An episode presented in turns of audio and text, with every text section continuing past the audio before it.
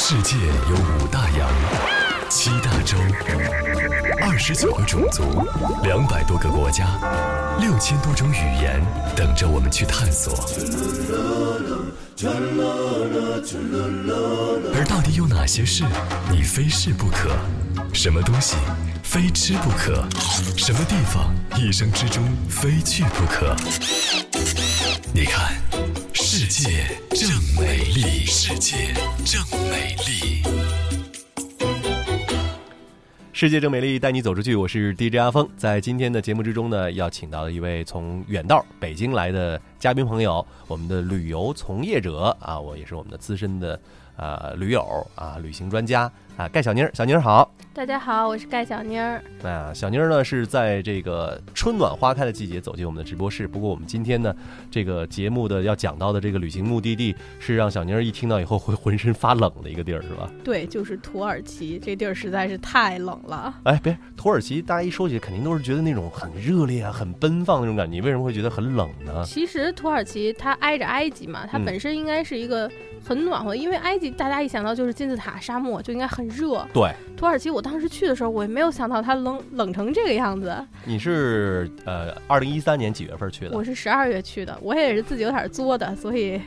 呃，当时其实一开始也没有计划说要去土耳其，我当时是跟我的闺蜜一起，我们两个本来计划的是去斯里兰卡，嗯，但是因为看了一下斯里兰卡机票实在是太贵了，后来我们就说要不哪儿便宜去哪儿吧，嗯，结果上网一搜就发现土耳其的机票便宜，特价的，往返才三千多块钱还含税，嗯，我们俩说要不就这儿吧，好歹算去了一趟欧洲，对吗？你们这太随意了是吧？对，就特别随意，因为好歹土耳其还算欧洲，我们也算冲出亚洲了，嗯，然后我们就当时看好机票以后，可能大概十分钟的功夫吧，我们就付款了，就把机票给买了。你们这是属于冲动消费啊，这是冲动消费。然后买完了以后，嗯我们俩才反应过来嗯，哟，签证怎么办啊？啊，当时就完全把签证这事儿给忘了。然后后来就开始各种查，后来才发现土耳其其实签证还蛮简单的，嗯电子签就行。但是它有一个大前提，就是你必须要有一个这个发达国家的签证，它叫 OECD 的一个经济联合体。嗯，比如说美国呀、澳洲啊、韩国啊、日本都属于这个联合体，好多发达国家都有生根的更就更没问题了。对，嗯它，但是它有一个条件比较苛刻，呃，就是你这个签证必须要是在有效的情况下，嗯，比如说你签了一张韩国签证，但是你刚去完韩国，你这张签证不就作废了吗？，对对对，所以你这就不算有效签证了。哦，他是这么算的，是吧？对，嗯然后当时比较巧的是，我的美国签证，因为美国签证是一年多次往返的，我对的还在有效期内。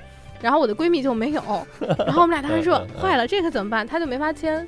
然后我们就说，要不找旅行社签个签吧。然后旅行社给我们统一的回复就是说，对不起，土耳其不能个签。哦，对，因为可能这个国家，因为它是伊斯兰国家嘛，然后嗯又比较小众，所以可能中国的旅行社就不太愿意给你个签。嗯，所以后来我们就说，我就给他出了个办法，我说要不你先签一韩国的吧，因为韩国的便宜嘛。嗯，而且北京的人，北京城八区的这个户口签韩国非常简单，只要有身份证、有护照、嗯，申请表、对有照片就行了。就 OK 了。对嗯，所以说，而且这个又是在有效期内，然后呢，再拿这个土耳其的电子签就非常的方便了。对，只要上网填一个表，而且那表什么信息都不问你，基本上就是把护照信息一填，然后他问你你有 OECD 国家的签证吗？然后你打一个勾哦就好了。哎，这个方便哈。对，而且也很便宜，才二十美金。啊，所以说呢，这个也给我们这个呃，当然不是北京地区以外的这些朋友，大家如果提醒啊，如果你要是在提前办这个时候，如果是电子签的话，一定要看一看你之前的这个啊经济发达国家的这个签证的有效期。对，武汉的朋友其实也可以选择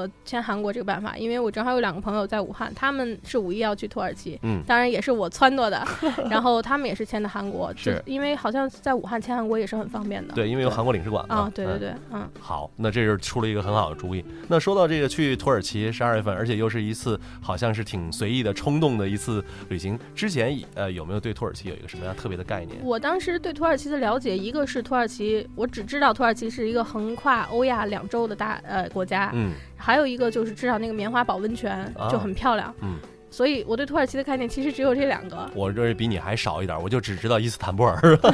对，我就只知道这两个。然后，因为土耳其棉花堡会很多杂志上面会有它的照片儿，像我们平时经常做旅游的，也会经常接触到。然后伊斯坦布尔的话，我就只知道它横跨两个两个州，对，然后它具体是什么样子我也不知道，嗯。就完全不了解。然后我当时看这个土耳其机票，也只是因为我那个闺蜜说了一下棉花堡好漂亮啊，然后我们就看的土耳其，嗯。嗯，就是这样的。但是当时有没有考虑到，比如说去土耳其的那个天气情况啊，各个方面什么的？完全没想过，因为我觉得土耳其不至于很冷，因为嗯我的闺蜜比我更怕冷，嗯我还好。嗯，然后她比我更怕冷，她就觉得土耳其应该跟埃及一样是很暖和的。所以说咱们这埋了一个伏笔。为什么那个跟小宁儿会说到有这样的一个概念，就是因为接下来这个行程之中可能会跟天气有很多很多很多去结缘的地方，或者是干上了的地方啊。对，如果不是这天气的话，我估计这趟旅程也不会让我这么印象深刻。说到今天呢，我们讲一讲甘小妮的这个土耳其的这个二零一三年十二月份的这样一个出行，而且呢，呃，据小妮来说的话啊，这个总结一下，我们先先用一个总结来回顾整个的这个行程，叫做没有一天好天气。然后呢，一路上被各种的搭讪，当然呢，也遇到了很多的好心人。这到底是怎么样发生的？我们就一点一点的跟各位来讲。应该是小尼是呃十二月六号从北京出发，而且我看这行程其实转机还转的挺多的，是吧？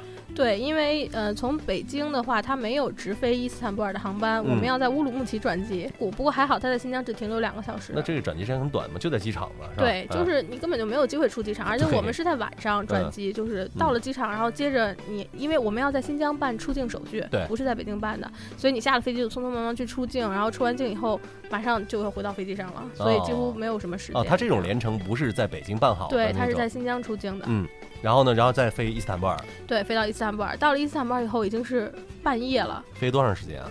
哦，好像大概一共是飞了八个小时左右吧，哦，嗯嗯嗯具体我不太记得了。嗯，然后我们到了伊斯坦布尔之后，已经是十二点多了。然后我们第二天早上还要再坐飞机到一个叫卡帕多西亚的地方。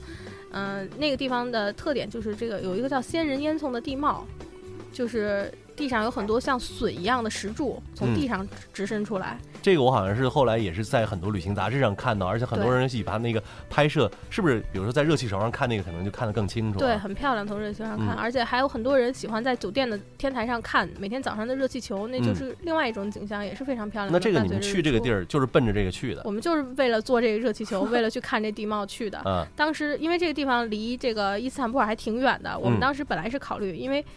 呃，经济问题，我们当时本来考虑的是坐大巴，嗯。因为很多人都推荐说土耳其看了很多攻略嘛，土耳其是大巴上的国家，它走到哪儿都是我们俗话叫拉车，嗯。就是拉大巴。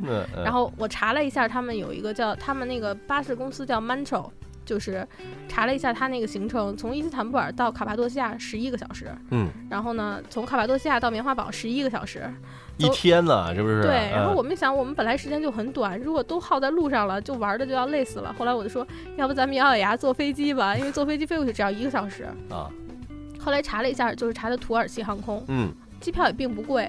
嗯，我记得当时打折的好像是八十六里拉，那这个季节对于土耳其来说，旅游不应该算是一个淡季？对，非常淡的淡，非常淡的淡季，就没什么人。呃嗯，然后所以后来就买了机票，因为早上机票是早上七点的，嗯所以我们到了伊斯坦布尔其实只有大概六七个小时时间，所以当时我们俩本来计划的是就在机场过一夜，然后熬过去就算了。后来到了伊斯坦布尔之后，我们俩就开始就想找个地方睡觉，就嗯哪怕洗个澡都好。对对对，后来就在机场现找了一家酒店，嗯然后我们俩就是交了一百欧元嗯一个房间，因为欧洲的酒店确实都比较贵的。嗯，一百欧元的话也还可以，因为它是三星到四星级的标准，件还行条件嗯还不错，还蛮干净的，嗯但是很小。欧洲嗯酒店都很小，是，然后他还派司机去送你，第二天早上还派司机把你接回机场，所以我们就是看哦中这一点。嗯，然后有拉活的，等于是。对对，然后后来他就把我们送，就开了好远好远好远的车，把我们送到市中心的一个地方。嗯，后来我就问那司机，我说这是欧洲还是亚洲？然后那司机说这是欧洲，然后我们俩就哦耶，我们到欧洲了。呃，然后后来他给我们拉到了一个夜店嗯门口，然后特别吵，车嗯特别多，那嗯时候已经可能大概两点了，哎，好多好多人，好多好多车，还堵车。怎么怎么拉到夜店门口去了呢？对啊，我就说，我说我们是要去酒店，不是要去夜店。然后后来那个人就说，哦，你们的酒店在夜店楼上。然后我们俩就拎着箱子，那哦，忘了说最关键的，那天晚上在下雨，就我们刚到伊斯坦布尔，它就在下雨。暴雨倾盆吗？嗯、也不至于。暴雨倾盆，但是是大雨。嗯嗯，然后我们俩就浑身都湿透了，然后还好穿的是冲锋衣嘛，然后拉着箱子，然后就浑身湿哒哒的，然后就上到酒店上，然后冲个澡就赶紧睡。第二天早上迷迷糊糊的又走，然后第二天早上还在下着小雨。嗯，然后这样就离开了伊斯坦布尔，过了第一个晚上。挺坎坷的，而且而且我觉得，因为这个舟车劳顿嘛，你这个行程其实排的还是挺紧的哈。对，因为想去的地方太多，时间嗯太短。在网上就已经订好了那个你们接下来要去的这个格雷梅的这个酒店了，是吧？对我们所有的机票、酒店，呃，都是在网上就提前订好的，因为我喜欢提前计划。嗯嗯，如果遇到变化的话，就再说吧。但是如果没有计划，我会觉得很不踏实。是。嗯，然后呢，等于就是相当于从伊斯坦布尔机直接就开始飞了，飞了以后呢，就直接到了你刚才所说到的我们要到的这个地点对了。它这个它这个好像是一个省的名字叫卡帕多西亚，嗯但是我们飞到那个机场叫内夫谢希尔，哦，它是一个小小城市。小城市。对，但是我们的目的地叫格雷梅，它是一个镇。那个卡帕多西亚好像我觉得很多旅行攻略也都在做，都是一说就好像就是一个省份的名称嘛。对对对，它嗯蛮大的。嗯然后我们，但是我们要住的，大家其实最著名的啊，坐热气球啊，还有住所谓的洞窟酒店，都是在格雷梅镇。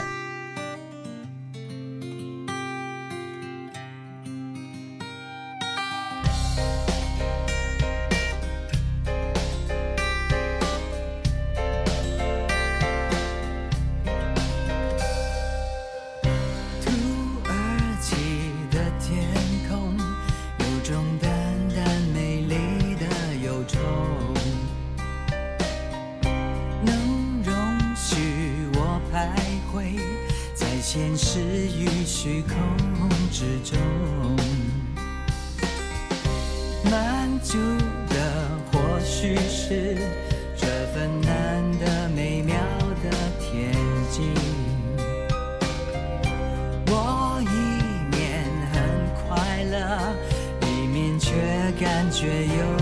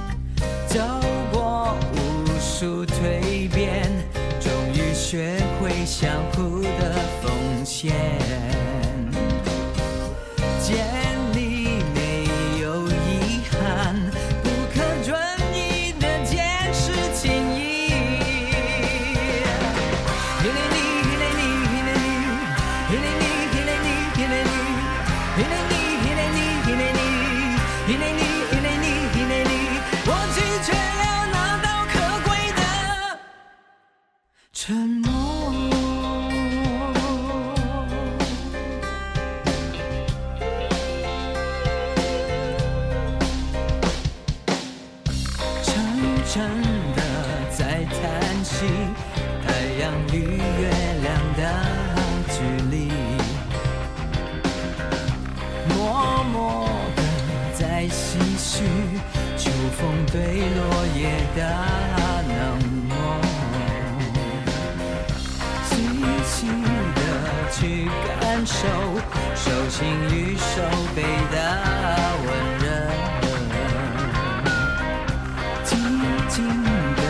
去倾听，休息对大海的。